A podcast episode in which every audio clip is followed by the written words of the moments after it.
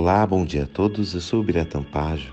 O devocional de hoje está no livro de Salmos, capítulo de número 91, versículo de número 7, que diz assim: Mil cairão ao teu lado e dez mil à tua direita, mas tu não serás atingido. Quem poderá nos proteger?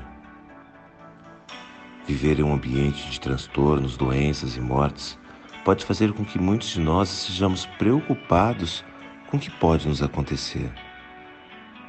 Quando temos plena confiança no Senhor, temos a certeza de que Ele é quem cuida de nós e nos protege, ainda que a realidade ao nosso lado seja ruim.